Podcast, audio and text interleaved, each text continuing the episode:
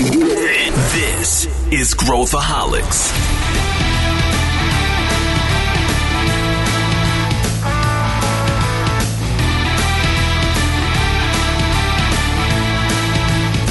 Olá, bem-vindos ao podcast Growthaholics. Eu sou Pedro Weigerton, sou o CEO da Ace e você é o host de vocês nesse episódio. Hoje a gente fala de um tema que o pessoal tem muita dúvida. OKR, OKRs, para os caras que falam inglês. É um método que varre o Vale do Silício. Aqui no Brasil tem um monte de gente falando e muito pouca informação prática a respeito. A gente trouxe especialistas de peso para falar sobre esse tema com vocês. This is.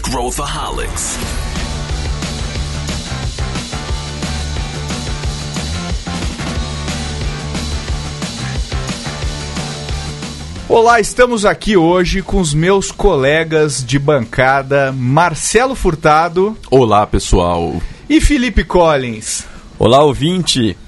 O que, que vocês fazem? Conta de você, aí, Marcelo. O que, que você faz da vida? Primeiro, muito obrigado pelo convite. Estou muito feliz de estar aqui. Esse podcast que eu ouço bastante, que gera tanto valor aí para a comunidade. Então, estou muito feliz de estar aqui. Obrigado pelo convite.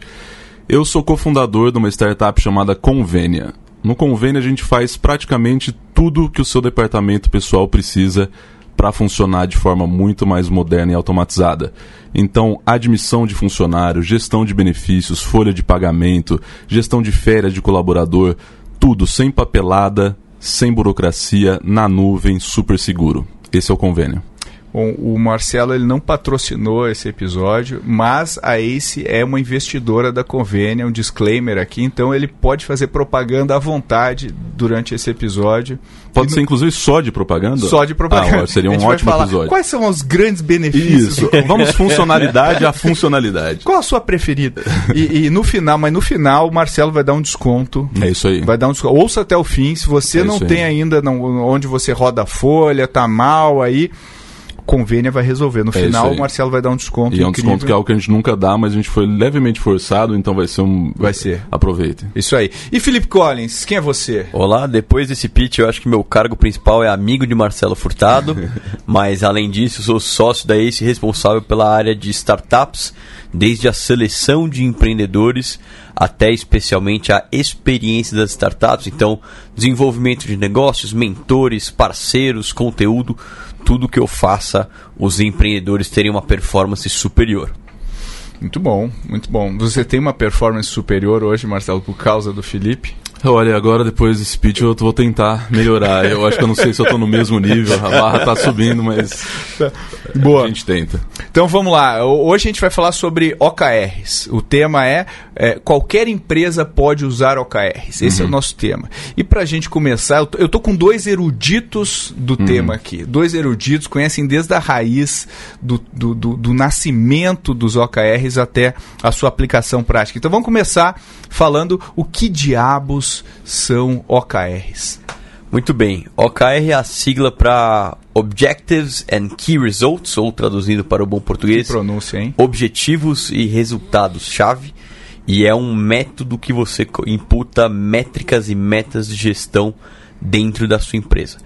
É, o objetivo é geralmente algo mais aspiracional, mais qualitativo, você se tornar algo ou você cumprir com alguma missão. Depois o Marcelo vai poder dar alguns bons exemplos. E os KR são os resultados-chave, ou seja, o que, que me prova que eu cumpri com o meu objetivo. E aí esses objetivos pode ser- podem ser desde a execução de um projeto, o lançamento de uma nova feature de produto, ou até bater X clientes ou ter uma satisfação maior do que Y dentro de um determinado período.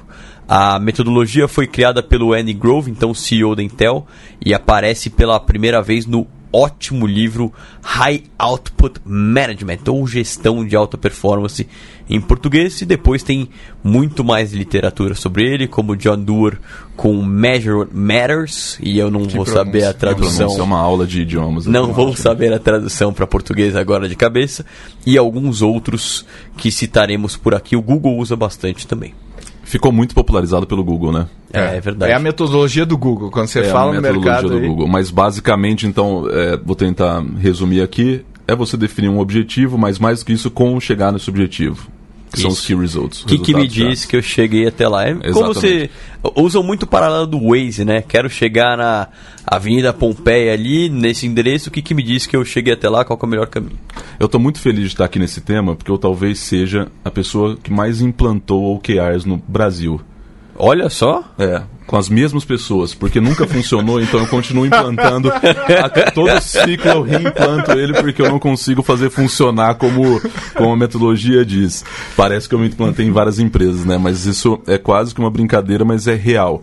Então eu acho que é, de fato o OKR, ele, assim como outros frameworks, ele traz um, um pensamento excelente. Eu acho que tem vários prós nesse pensamento do OKR, na metodologia. É, mas eu acho que também o empreendedor, as empresas que estão tentando implantar e não estão conseguindo implantar, assim como a, teoria fala, também não tem que ficar tão ansiosos, porque eu acho que em, em todos os lugares você precisa de uma energia, um esforço grande para aplicar. Parece simples, por isso que ele é tentador, né? é uma metodologia sexy, se a gente puder falar. Mas ela não é fácil de ser aplicada e eu acho que a gente pode discorrer um pouco Legal. nesses, nesses itens aqui.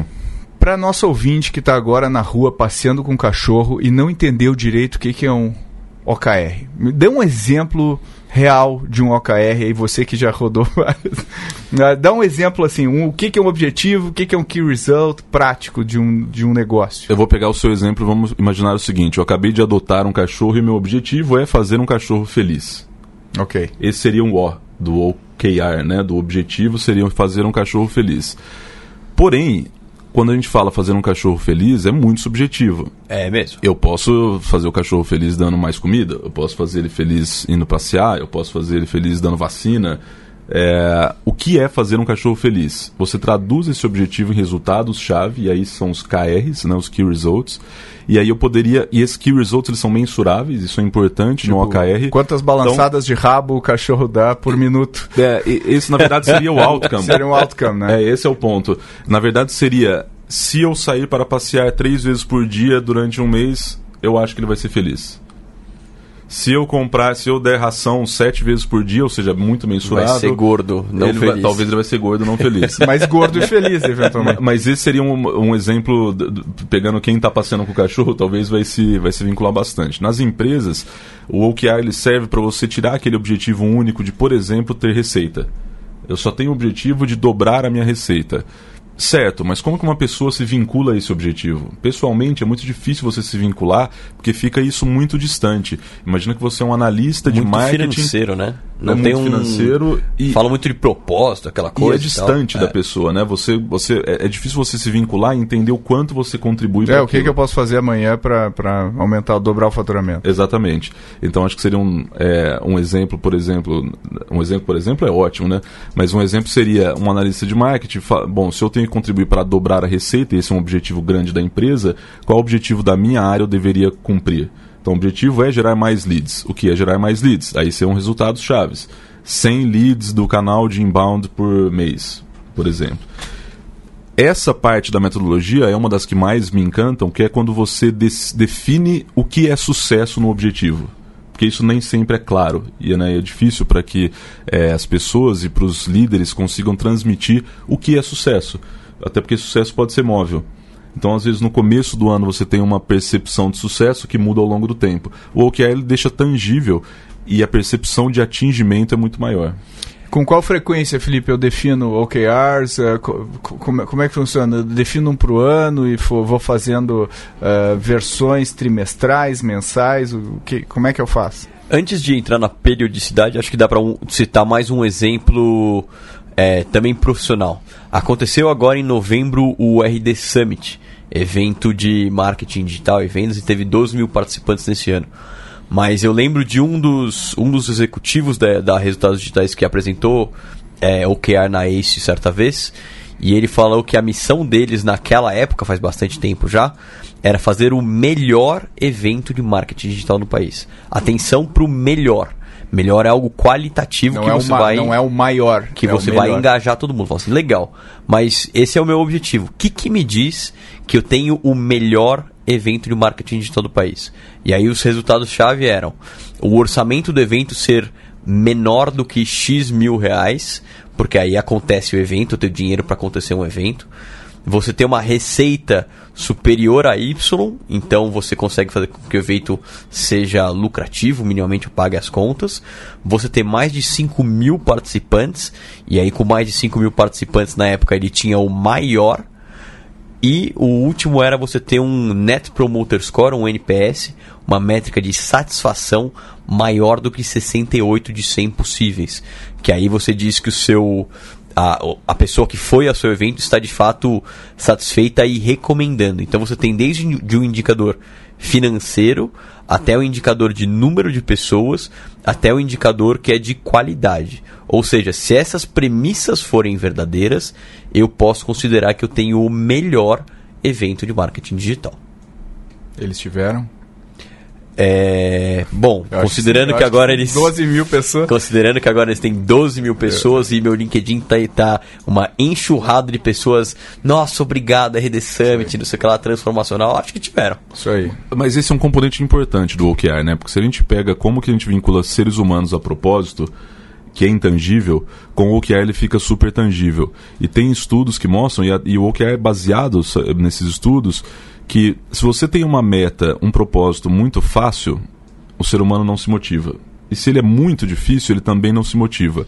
Se você não mede o seu propósito, que é a, a teoria toda dos key results em cima do objetivo, você não sabe se isso está muito fácil, muito difícil, você não consegue iterar para objetivos naquele sweet spot ali, naquele ponto chave onde o ser humano vai ficar o mais motivado e vai performar melhor. Então esse é um ponto, para mim, o principal da teoria toda do OKR é tangibilizar esse propósito como no exemplo aqui de ter o melhor evento.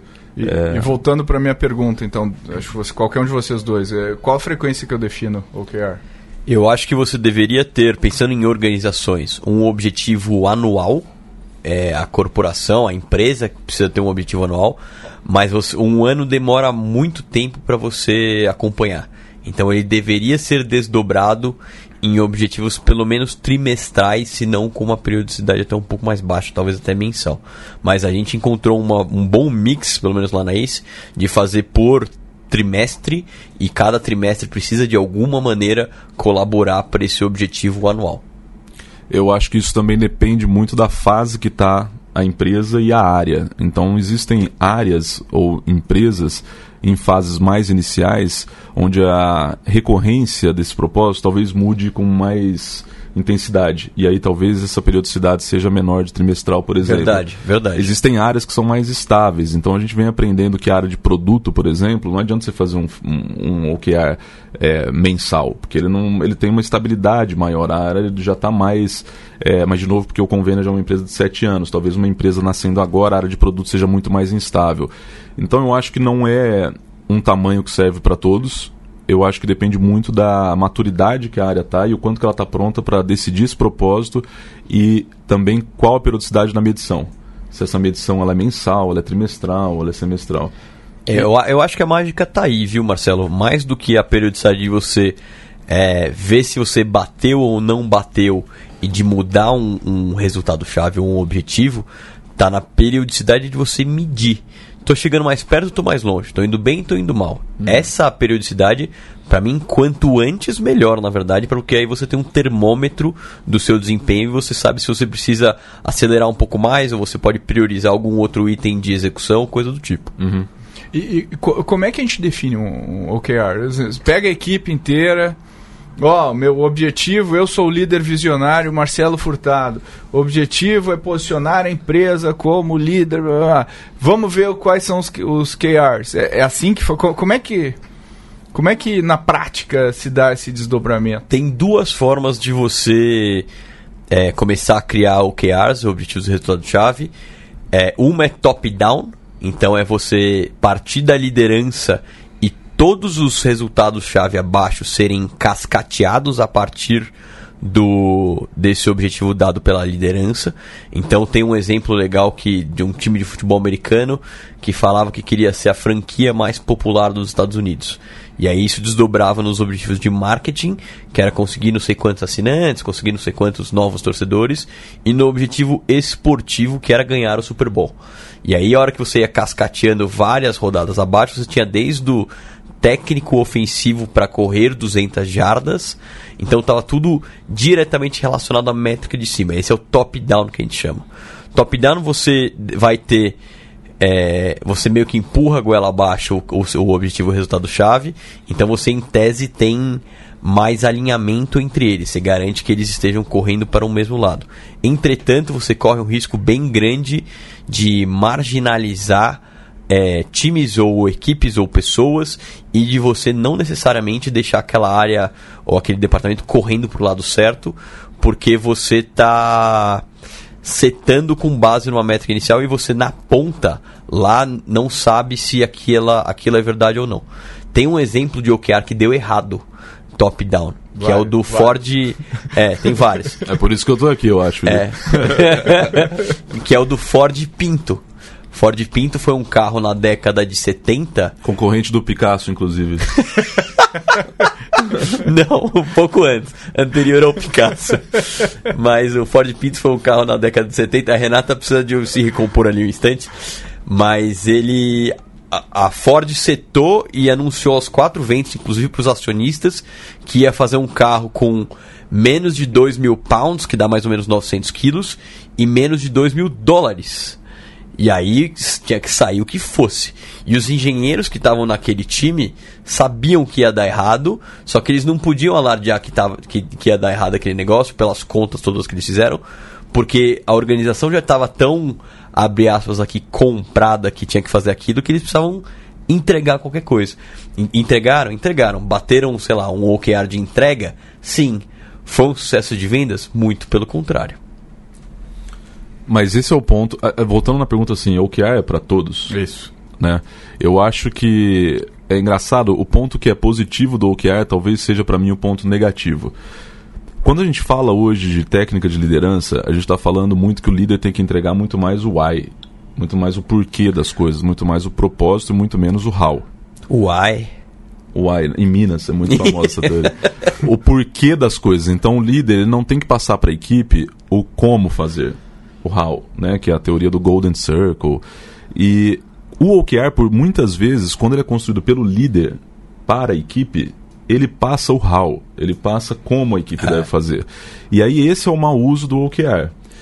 Quando a gente tenta fazer esse cascateamento que o Felipe acabou de comentar, até o nível do indivíduo, até o nível da pessoa física, a gente teve muita dificuldade com isso, porque as pessoas começaram até então, esse é o meu manual de comportamento aqui. Então eu tenho que fazer isso acontecer e na verdade, no momento de inovação, você deve deixar as pessoas livres para fazerem da forma que elas acharem melhor adaptando ao momento que elas estão inseridas ali no contexto.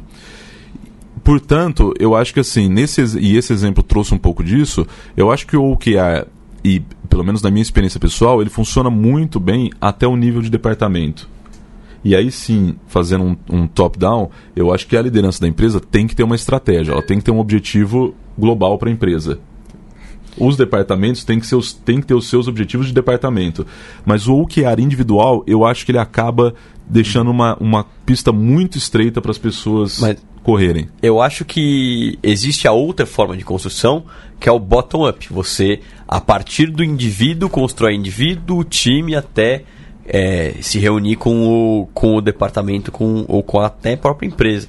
E bottom-up é uma das é uma das formas que mais usadas para você engajar times, engajar pessoas, por exemplo, porque você, indivíduo, colaborador, está setando o seu próprio, sua própria meta. Você está ajudando a, a, a, colocar a régua pela qual você está sendo medido e como você é, torna a pessoa protagonista pelo que ela vai desenvolver. Eu acho que o bottom-up também é, é uma das formas as quais você constrói o OKR. Não é meio utópico o bottom-up? Não Isso, necessariamente, é, eu na acho. prática. Assim, se você fizer só bottom-up, esquece, porque aí você corre o risco de cada um de nós aqui fazer um OKR e eles estarem desconectados da estratégia da empresa como um todo. Eu acho que a melhor forma de você fazê-lo passa por um misto entre top-down até a parte estratégica, como o Marcelo comentou, mas você precisa ter indivíduos falando eu vou bater estas metas, ou times falando porque essas metas aqui se conectam com o panorama global da empresa. Eu, eu acho que Você me permite discordar? de você? Permito, Aqui permito no discordar. podcast a gente não discorda, desculpa, Marcelo, eu É, esqueci de infelizmente, é, um- é um- bom. não é um ambiente de Voltamos no próximo episódio, pessoal. Obrigado pela participação. Eu, eu, eu acho que aí, tem uma equação energética nessa história. Opa. que é o seguinte: você tem que botar tanta energia para conseguir fazer o OKR individual funcionar, que é revisar o OKR, alinhar com o de cima e trabalhar indivíduo a indivíduo, que ele quase que não vale a pena, pelo menos na minha experiência. Você acha? É, eu, ah, na minha experiência, assim, os OKRs individuais eles podem servir como um- uma ferramenta de autogestão ali de, de, de tarefas e trabalho, mas se a, se a empresa, se os líderes começam a ter que revisar e ter que atualizar esses OKRs, é muita energia gasta num processo é, que, sinceramente, eu acho que não vale a pena. Então, Mas e se for a própria pessoa que, que é responsável por eles? Por isso, eu acho que é uma- pode ser uma ferramenta de autogestão de, de, de trabalho ali. Então eu posso usar o Asana, o, um To-Do List ou um OKR. Mas ah, isso não deveria estar vinculado, como a teoria diz, então todos os OKRs individuais publicados numa rede para que todo mundo saiba quais são. Isso eu acho a parte. To- eu acho a parte difícil de aplicar. Então eu acho que empresas que têm um departamento de OKR que vai cuidar disso, e vai ter os evangelizadores de OKR, etc., talvez consigam. Eu acho que startups que tenham aí 200, 300 pessoas menos até, eu acho muito difícil, é muito é muita energia que vai no processo. Você não acha que isso aí tem a ver com o, o perfil do time? Porque se a gente pega uns caras sêniores lá do Vale do Silício, assim, 100 pessoas lá, tudo ex-Facebook e tal, é, os caras têm um nível de maturidade, entendimento do negócio que permite que eles façam isso. Agora você pega uma startup, é o primeiro, segundo emprego do, do- da pessoa, tá lá, ela não, não tem maturidade, vivência ainda para saber destilar de um, de um objetivo e tal, e aí, aí vai gerar um overhead de liderança em cima da definição disso. Não, peraí, vamos ajustar. É, é- é- é quase isso, é um pouquinho mais para cá, e aí eu acho que é esse overhead que tu está se referindo como. Eu- eu- assim, eu, acho que tem Permita-me discordar, Pedro Weingärtner. Eu, eu tô, eu tô interpretando aqui. eu são três tô- horas, né? De É, é só pra gente. é isso aí. esse episódio. É, eu acho que. ta- talvez em nível individual o, o Marcelo tenha algum ponto ali. Eu não sei se o OKR casa diretamente com ferramentas de produtividade e tal, mas você pode ter um objetivo individual. Mas pelo menos em nível de equipe, equipe por menor que seja, tem que ter um porquê que esse time existe pra mim. Assim, por que, por que, que você existe? Por que, que você é uma engrenagem dentro dessa organização, independente do tamanho que ela, que ela tenha? Ah, eu tô aqui fazendo. Tá bom, você tá fazendo, mas por que, que você tá fazendo? Pra mim, isso se traduz em, em um- algum objetivo que você vai medir com resultados-chave. Se você está trabalhando mais, menos, fazendo destro, canhoto, etc., é outra coisa, mas se você está cumprindo com seus objetivos e resultados-chave, está colaborando para a organização inteira evoluir, para mim faz sentido você ter métodos mais ou menos nesse sentido. Mas aí esses OKRs, você está falando de uma, uma otimização para o coletivo.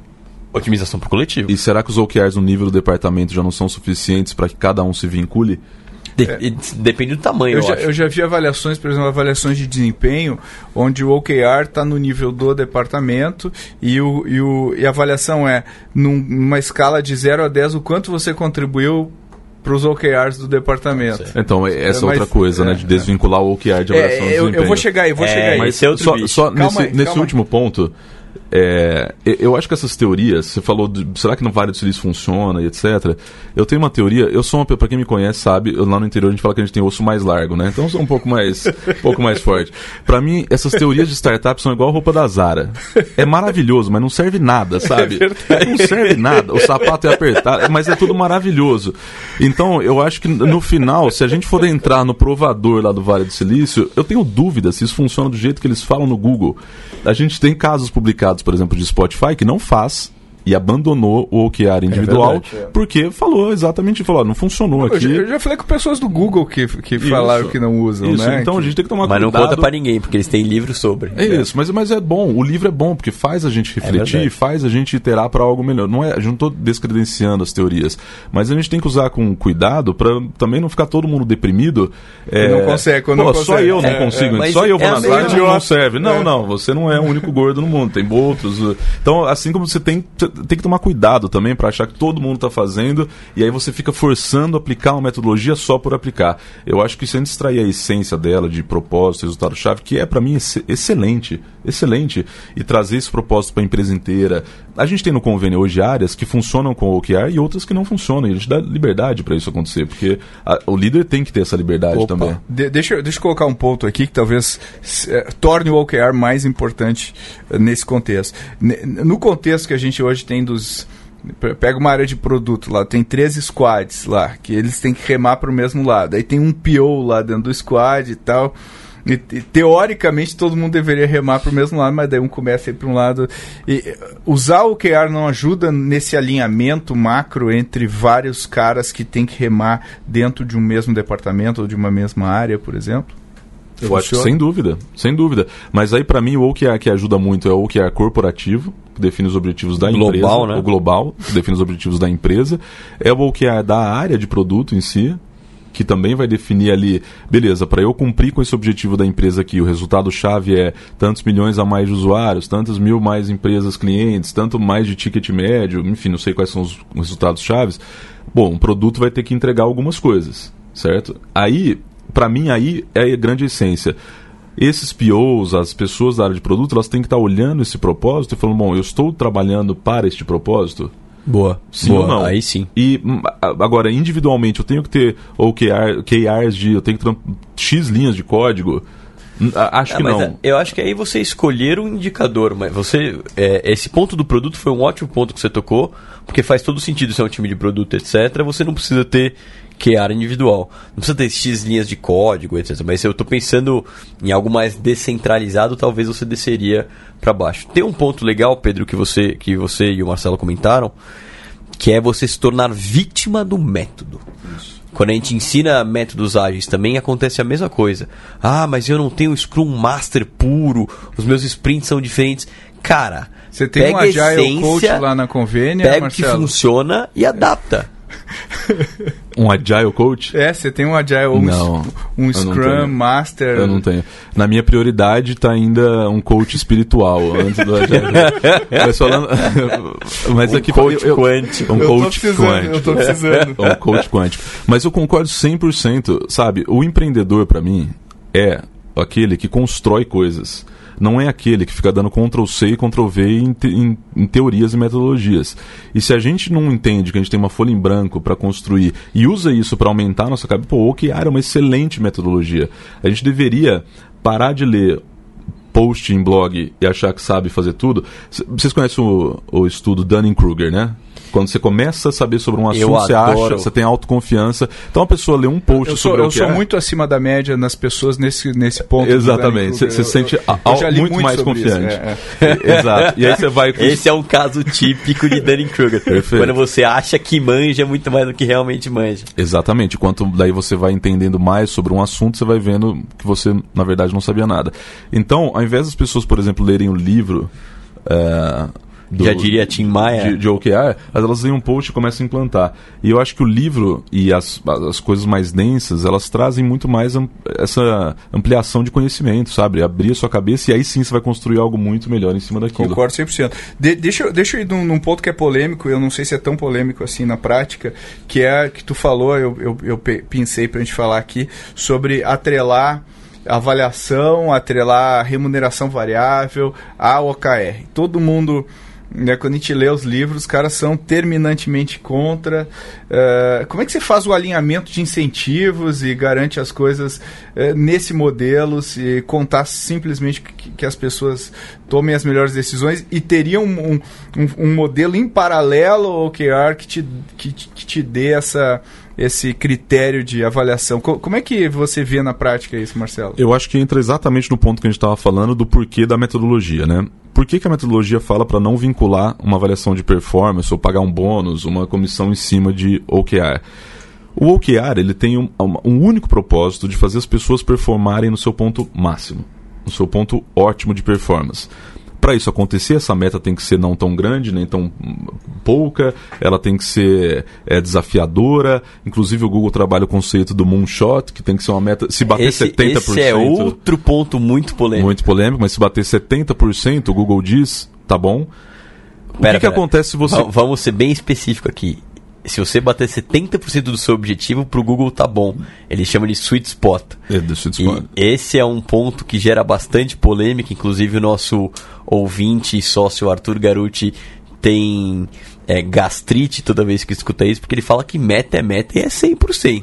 Pois é, mas, e- mas aí é que tá, entra a história da teoria inteira.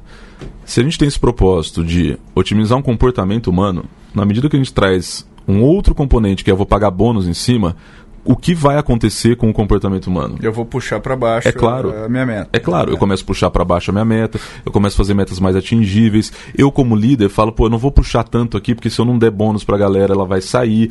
Então, o incentivo, ele perversamente acaba com a teoria toda. E aí vira simplesmente um programa de metas De KPIs. de KPIs. Isso já existe, não precisa chamar de OKR. Então, é, eu acho que nesse caso tem uma, uma razão para ser, e eu concordo. O problema é, sinceramente, a gente tem pouca maturidade para fazer isso. né? Quando a gente vê um número ali, vê uma pessoa e fala, meu amigo, isso vai virar uma meta. É, para mim, o segredo aí, e eu acho que a gente foi melhorando muito nisso, é no- no- na definição dos objetivos. O objetivo do OKR não pode ser um objetivo de dia a dia. O objetivo do OKR não pode ser vender mais. E aí o vendedor tem a meta de venda como um key result. Não é isso. O OKR está buscando uma empresa muito melhor. Ele tem uma, o OKR tem que ser uma coisa de propósito, não uma coisa é mais estratégico do que tático aqui. E, mas, o, Acho que eu tô é- fazendo tudo errado, então. Mas como é que eu, como é que eu remunero o, o cara? Quer dizer, o cara, eu vou ter que ter um modelo paralelo de accountability em cima, old school ali, para calcular a bonificação da galera em paralelo ao, ao OKR. Exatamente. O, o E processo para onde o cara vai olhar? o processo de avaliação de desempenho ele não envolve diretamente. Se você tem um programa que remunera diretamente um KPI, KPI, uma métrica, um número específico, o caso mais simples é um vendedor, que se ele bater tanto de vendas ele tem uma comissão, se ele não bater ele não tem. Isso é um programa para mim de metas de remuneração variável, ele está fora. Você pagar, por exemplo, bônus sobre performance, para mim é um programa de avaliação de desempenho. Avaliação de desempenho entra não só eh, a parte técnica, né, o hard skill que está sendo ali aplicado, mas entra também o soft skill. Você quer ver uma diferença? Um, um programa de avaliação de desempenho ele deve levar em consideração uma mudança de contexto ao longo do período. Imagine que a gente tinha é, uma área de marketing que precisava gerar não sei quantos leads, mas naquele momento o Google mudou o algoritmo e ele perdeu e Tinham que talvez, o plano. talvez você deveria dar um bônus. Por quê? Porque o time se comportou muito bem, ele se adaptou, ele recuperou o ranqueamento, o time ele foi bem. Não bateu os Não números. bateu o número, mas, mas o comportamento E- foi. Então, até o oposto, se você tem tudo vinculado ao OKR, você não consegue fazer. Porque você não inclui uma mudança de contexto, tem que mudar o OKR, você vai ajustar o seu key result, etc. Então, eu acho que é muito importante. E, de novo, se você está buscando uma metodologia para bonificar, para promover, eh, o, o OKR eu acho que não é a metodologia ideal. Aí as pessoas acabam usando o OKR e aí, aí fica tudo perdido. Você usa uma, uma metodologia para uma outra finalidade. É, tem essa questão de incentivos é um é um tema bem sensível assim, do- tanto que dois dos, dos últimos 10 anos de Nobel da Economia foram em relação a incentivos. Tem uma dessa um dos estudos desses desses prêmio Nobel que fala da da teoria da, dos ratos da França, né? A França na- no início do século XX estava tendo é, peste e quem transmite peste é rato. E aí o governo francês falou assim: bom, beleza, precisamos acabar com o rato, vamos dar dinheiro para quem trouxer aqui rato morto.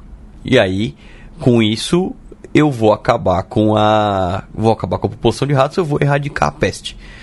E aí, em vez de ter menos rato, começou a ter mais rato, Começou a porque as pessoas começaram a criar pra para vender, na verdade você vende o rato morto para criar para vender.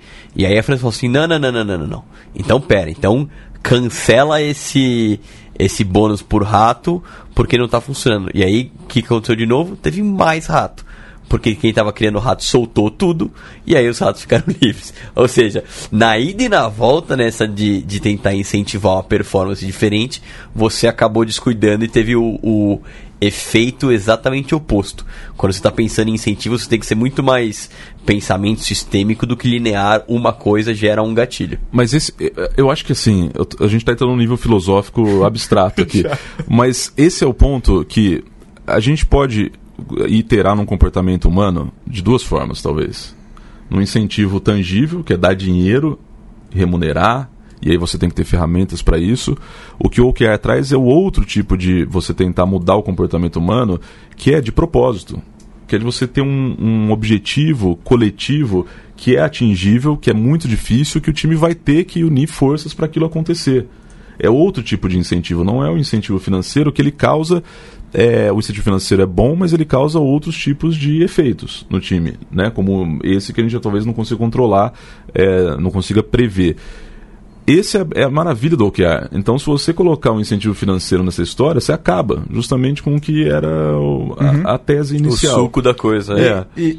Vai, fala. termina. Então, eu acho que é, é muito assim, se eu vou implantar um OKR, eu tenho que ter tudo isso na minha cabeça antes de implantar. Se eu estou otimizando para o coletivo ou estou otimizando para o indivíduo? Otimizar para o indivíduo é, eu quero dar bônus para alguém. Otimizar para o coletivo é, eu quero ter uma empresa diferente. Eu quero mudar o comportamento do time porque eu entendo que o time não tem propósito. O time não está conseguindo enxergar o propósito, o time não está conseguindo. Se o time tem isso, na boa, continua fazendo o que está fazendo, né? Não precisa implantar. Agora, se você quer tudo isso, aí o OKR acho que é uma boa ferramenta. E agora pegando a implantação do OKR, né, pra gente entrar na pergunta. É, Vocês veem o OKR no, no nível do time é, a- acontecendo e não no nível da empresa? Por exemplo, imagina que eu sou da área X da empresa, eu crio OKR dentro da minha área e a empresa não usa. Usa o BSC, whatever lá, para gerenciar resultado. É, Vocês veem isso sendo viável ou não? Com certeza, Sim. né? Com certeza. Eu acho que ele pode ser.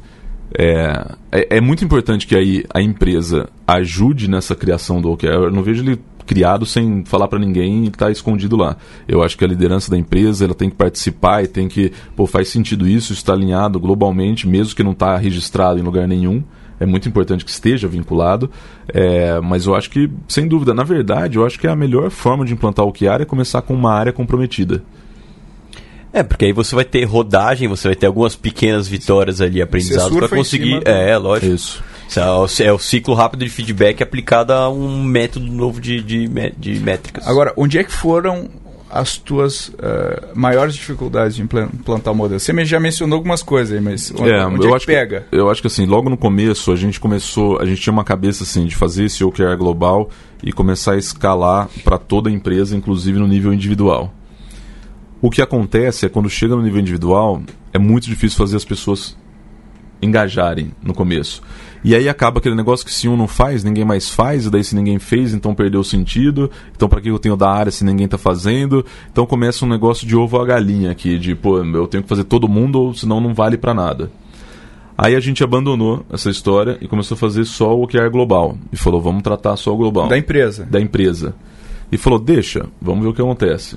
Aí ninguém se vinculava, porque só ficava um OKR, era meio que.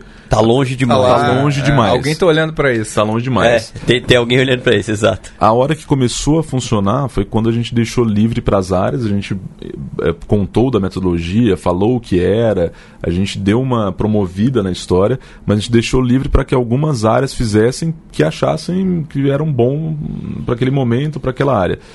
E aí começou a funcionar. Então uma área começou a fazer, depois a outra área viu que aquela área tinha e começou a fazer também, e isso foi, foi muito mais natural, foi uma contaminação. Hoje, por exemplo, a gente não tem todas as áreas com OKR na empresa. A gente não tem nenhum indivíduo com OKR, que é outra coisa que a gente ainda não conseguiu chegar. É, então, eu acho que a grande a dificuldade é colocar muita energia nesse processo, sabe? É, você tem que estar muito comprado, a área tem que estar muito comprado, e eu acho que por isso que naturalmente surge lá dentro no- da empresa é melhor do que você tentar empurrar. E, e rituais. Que rituais eu preciso para Existe, obviamente que vem no pacote aí. O que, que eu preciso fazer para entrar na cabeça e as pessoas comprarem? O que, que precisa fazer? É, tem um, tem um ponto de comunicação muito forte, né? Independente se você está fazendo para a empresa inteira, para a área isolada, para o indivíduo, se você não comunica e comunica extensivamente, tipo, fica cansado de falar sobre, as pessoas não vão escutar e não vão mudar o comportamento para prestar atenção naquele novo indicador. Então, o primeiro ponto comunicação a todo momento. E existem algumas rotinas e rituais que podem ser interessantes. Apuração a cada mês ou a cada quarter. Pô, tal área tá, em, tá com tantos por cento do Mas seu senta, OKR. to- senta todo mundo junto, aí o Marcelo, líder lá, abre no telão, ó, área tal, fala aí. Eu acho que É a, a, a lição de casa já deve estar feita, então a área já tem a apuração do resultado e também um, um diagnóstico de como foi, mas a comunicação precisa ser global. Então o Marcelo, que é da área de marketing, ele precisa sim saber como o produto está indo. Porque essa parte de transparência entre uma área e outra, tá todo mundo remando para o mesmo lado, na minha leitura é fundamental para você não só fazer é, OKR persistir, perseverar, como você gera é, impacto positivo na organização como um todo. Você vê o, o que está indo melhor e como é que, as, como é que todas as peças estão remando para o mesmo lado. E esse ponto que o Felipe comentou rapidamente, para mim é, é um dos mais importantes, é um dos mais legais que acontece, que é você chegar com o OKR processado antes de publicar. Por quê? Porque é ali que você aprende. É, É, ali que você exato. falou que o result foi atingido. Pô, a gente tinha falado que queria 7 mil blá blás. Foi 15 mil. Por que, que a gente fez uma métrica tão. um key result tão baixo, tão conservador? Ou o contrário, a gente não atingiu. Que que, Por que ou que o que, será que aconteceu atemporal para a gente dobrar? Ah, talvez esse que o risoto não seja não, não, não fizesse sentido na época, talvez a gente foi muito melhor. Isso é o mais importante porque é onde a área ganha conhecimento. O ato de processar antes de apresentar. Isso. De novo, se você tem um incentivo financeiro para a área em relação àquele key result, eu aposto que essas reuniões elas seriam simplesmente de defesa e não uma reunião de aprendizado. Esse é um Boa. conceito importante. Obrigado, Felipe. É, esse é um conceito importante, mas é um conceito importante de você tem que aprender com o OKR. Né? E se você tem uh, qualquer outra coisa, você vai simplesmente lá e falar, não, não deu certo por causa disso, mas mesmo assim eu fiz meu trabalho e tal. Então, e aí sim, eu acho que a publicidade é importante também para a empresa inteira. É legal. Tem, tem a escolha de indicadores é, é importante também nesse sentido, porque o indicador que você escolher precisa ser controlável e acionável, no sentido de você precisa ser capaz de mexer com aquele indicador de alguma maneira, direta ou indireta. Ele precisa ser compreensível, todo mundo na, na mesma sala precisa saber que diabos que ele significa e diagnosticável. Então, a partir daquele indicador, você faz uma anamnese, você faz um lado, você tira aí alguns motivos dele estar assim, e ele precisa ser comparável de alguma maneira. Janeiro contra fevereiro, online contra offline. Então, essa escolha de indicadores para você bater é, maçã com maçã, por exemplo, e para você ter alguma ação que influencia neles também é bem importante. Olha que loucura, nossa área de marketing, que é a mais madura em OKR, imaginem o seguinte, vocês ouvintes. Há uma área que chega para o líder e fala assim, eles chegam para mim e falam, não, a gente quer uma métrica X, e eu falo, essa métrica é muito agressiva. É o contrário. Você puxa. Você fala assim, "Cê- vocês Você vocês tá têm certeza? Eles falam, temos certeza, porque o objetivo é muito bom, a gente quer cumprir, a gente vai conseguir.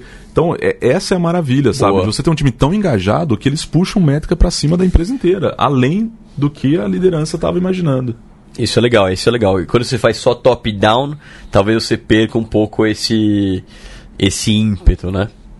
E se eu sou uma empresa tradicional, eu sou uma empresa de óleo e gás e tal, e eu, eu quero botar um OKR, você acha que é viável? É, funciona só para quem é cool e descolado e tem espaço, open spaces e, e, e tudo mais, e mesa de pinball, ou, ou qualquer um consegue implantar? É, isso tudo são artefatos de cultura, que é outro tema que a gente pode colocar. O OKR foi feito para pessoas. Se você tiver um time com pessoas, ele vai funcionar. Esse é o ponto. Ou seja, Eu acho que o ponto tem empresa pessoas grande- não deveria. Exato. Se você tem um time de robôs ou de é, Alienígena. alienígenas, né? é, eu acho que o ponto é, para uma grande empresa, é, é muito difícil que você consiga convencer a grande empresa inteira a ter o seu OKR global e aí começar a fazer, mas nada impede que você pegue o seu time e comece por ali. Se você leu o livro, comprou a teoria, entendeu do que se trata, pesquisou com empresas que já fazem, viu qual é o ganho e está convencido de que aquilo é o ideal para colocar o propósito para o seu time, acho que você pode começar num time de duas pessoas. Você pode Toca, começar. né? uma- é, o importante é começar a fazer. E aí. é, não esperar que isso venha de cima. É, então é, a gente tá. Mais de uma vez a gente falou que é um sistema de gestão de, muito mais de times do que da companhia. Né? Ele, ele, ele funciona dos dois jeitos, mas ele pode começar. Porque se eu vou botar o, o, o BSC, por exemplo, tem que ser na, na companhia inteira, né? Tem dimensão financeira, Exato. processo. Então, o OKR eu consigo começar a usar numa, numa área específica e, se for legal, Você pode vai, usar vai contaminando, como, né? Exatamente. Até como indivíduo. Eu tenho Exatamente. OKR, as é, minhas é. famosas resoluções de final de ano deixaram de ser resoluções e viraram objetivo e resultado-chave em cê várias tá, coisas. Meu tá, Deus, que qual aula. percentual você tá aí? E eu tô em 87%, ah, tô indo muito bem. Fácil. Tô indo bem. Foi muito fácil. Foi um ano fácil. Vamos, Foi um ano fácil. Foi um ano fácil. Vamos calibrar para cima no ano que vem, Felipe. Pode deixar, pode deixar, chefe. Mas todo mês tem apuração de cada um deles. Escreva, anota o porquê e tal se você quiser começar num nível básico é como esse, você pode é, ser. É, é, você conecta com propósito. Se tem propósito, você consegue fazer, fazer a derivação. E também eu acho que o que é legal, às vezes, do OKR não é nem o resultado do OKR. Porque parece, parece fácil a metodologia, mas eu vou fazer um desafio aqui para todo mundo que está ouvindo. Pare agora e faça o OKR da sua área. Agora. Agora. Neste momento, pause e faça o. Quais são os objetivos da sua área? E como que você mede esse objetivo? É difícil. É aquela história. Talvez é. o planejamento não sirva nem para o final ter uma planilha com planejamento. O ato de planejar seja o principal, sabe? E talvez o ato de fazer o OKR vai te colocar numa situação que talvez você não saiba qual é o seu propósito. Você pegar o OKR individual aqui, você sabe qual é o seu propósito? Talvez tá, tá bem filosófico, né? Nós fomos por um caminho bem, é. mas é isso. Acho que é o whisky. É, é, talvez deve seja. Ser, deve ser. Então eu acho que o ponto é justamente esse. A gente, é, é o ato de fazer o OKR já vai ser muito rico para você extrair quais são os objetivos, se esse objetivo é curto, se esse objetivo é longo, se, se é muito difícil, qual, se você tem claro quais são os resultados chave. Como né? eu sei se isso Como é verdade? Como eu sei se eu chego nessa é. história? Então, só o ato de fazer eu acho que já vai ser rico. Talvez você não precisa nem implantar. Deixa eu fazer uma, uma última questão técnica antes de partir para a amarração final. Quantos OKRs eu vou ter se eu, na minha área? Eu vou ter um, eu vou ter dois, eu vou ter. ter quantos OKRs eu preciso ter na minha área? Eu acho que você não pode ter muitos resultados-chave. O objetivo você provavelmente vai ter um só na um sua só, área. Um, objetivo, um área. objetivo um só. E aí você vai ter ali dois, três, até no máximo cinco resultados-chave que te mostram que aquele objetivo é verdadeiro.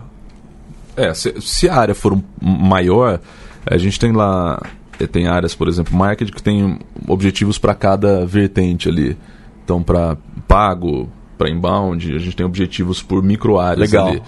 Eu acho que dá mas pra são objetivos? São objetivos. Tá, tá mas bom. eu acho que devem ser poucos. Tipo, tá. uma área, que daí vamos tratar essa como uma área, né? Essa tá micro bom. área como uma área. Eu acho que tem que ser poucos e de fato três ou quatro key results no máximo. Senão você se perde, você tem aquele dashboard cheio de informação, você tem 500 números e você não consegue tomar uma ação ou medir de verdade o que é, está fazendo lembra, Lembrando que o objetivo é dar propósito e quantificar o propósito. Isso. Você pode simplificar isso e. Né? E tomar cuidado para o objetivo não ser rotine, algo rotineiro, cotidiano. Banal, tipo, ah, né? O objetivo é, é banal, né? Alguma coisa que eu tenho que fazer todo dia, é aprovar as contas no banco. Não, desculpa, isso não é um. Não, não um baita objetivo. Não, não, é, não é nenhum key result. É. A menos que você esteja bem difícil. A, aprovar aprovar os contratos. É, exato. Legal. Vamos, uh, vamos tentar responder a pergunta aqui inicial. OKR é para todos? Todos podem usar OKRs? Todos deveriam usar OKRs? Todos podem usar OKRs, não sei se todos devem usar OKRs, são coisas diferentes. Você pode colocar OKR para você como indivíduo, você pode colocar OKR para sua área, para você como empresa, Pode. Se vai ser a melhor saída para você ter mais produtividade, render mais e etc., aí é uma outra história. Eu acho que você poderia testar. Tem que embasar ali o que você conhece sobre, mas você precisa testar. Acho que sim e não. Porque sempre que você responde sim e não, parece mais inteligente, é, né? Não, não importa o que você gênio, vai falar é um depois. Gênio, é, mas o ponto aqui é ele sim pode ser para todo mundo e como eu falei se tem pessoas envolvidas ele cabe a teoria Porém, eu acho que vou voltar naquele conceito aqui de, da equação energética. Você gasta muita energia para aplicar, talvez não seja a melhor metodologia para o seu time. Então, meça também o quanto que está te demandando de tempo e energia e não perca o, a, a, o foco na ação. Não seja vítima do método. Não né? seja vítima do método. Olha só, tá filosófico, filosófico isso aqui hoje, hein, gente? Excelente. Legal. Comentários finais aí, dicas pro pessoal que quer implantar o OKR, o que, que o pessoal pode fazer, como começar. Deem algumas dicas rápidas aí só pra gente fazer o nosso fechamento. Busque conhecimento, livros recomendados High Output Management, Measure What Matters, How Google Works e tem um site chamado Rework with Google que também tem bastante coisa metodológica sobre OKR. Boa. Fale com o Felipe, né? Porque ele sabe, ele deu todas as dicas, todos os livros, então você faça, fale com o Felipe, que ele consegue te guiar neste Felipe, caminho. arroba goace.vc. Exatamente. Todo podcast o Pedro dá o meu e-mail. Se você quer saber mais sobre OKR, mande e-mail pro Felipe. E a última dica, não, não ache que todo mundo esteja fazendo o negócio perfeito. É isso aí. Opa, é verdade. A, a casa de máquinas, a cozinha é bem diferente Exatamente. da realidade. Cada capa da exame com cara de braço cruzado tem sofrimento por trás que você não vê. Exatamente. Cada post de lirismo de LinkedIn tem por trás muita coisa que você não Metas não batidas. E acorde às 5 da manhã e faça o seu OKR. viu. Isso. Junto com Bulletproof Coffee. Legal. Bom, é, só para terminar aqui, Marcelo, você faz a sua, dá o seu pitch final aqui, a sua oferta, convênia para quem está ouvindo e quer colocar aí, tem no seu QR colocar uma gestão mais profissionalizada eh, de, de RH. Bom, se você não aguenta mais a burocracia do departamento pessoal e quer modernizar a área, quer uma experiência para o funcionário na nuvem, que ele consiga baixar os olerites, pedir suas férias e não ter nenhum problema trabalhista, contrate o convênio e para isso a gente vai dar um mega, mega cupom agora. Uau. Um mega cupom agora. Que Nunca vai dar um desconto de visto. mil reais na implantação. Ô, louco! Mil reais na implantação. E para provar que ele vale para todo mundo, o cupom vai ser Zara. Então, se você usar o cupom Zara no convênio, ele vai dar um desconto de mil reais. Aí, galera, cupom Zara no Convênia, vai estar nos show notes aqui, quem quiser. Pode ir lá, vale a pena. A Ace usa também, não é porque a gente é sócio aqui da Convênia, a gente também usa, é um super produto. Inclusive, Pedro pediu minhas férias, é, depois me, me- A gente vai tirar essa funcionalidade da, da É Ace. isso que eu pedi, é isso que eu obrigado, Marcelo. Te agradeço aí pela ajuda. E eu queria agradecer aos ouvintes. Obrigado primeiro os nossos debatedores, Marcelo Furtado, Felipe Collins. Muito obrigado, valeu. Muito obrigado, é sempre um prazer participar deste podcast. Legal, isso é um podcast denso em conhecimento, conteúdos e debates. Espero que você tenha se inspirado a, a fazer alguma coisa diferente aí na sua empresa, no seu negócio, na sua startup. E se você gostou do podcast Growthaholics, não deixe de comentar nas mídias sociais, no LinkedIn, no Facebook, no Instagram. A gente adora ouvir notícias suas. Compartilhe o nosso podcast com seus amigos, com seus funcionários, com a sua equipe. Tem muita gente que está compartilhando dentro das suas equipes e estou recebendo feedbacks muito legais.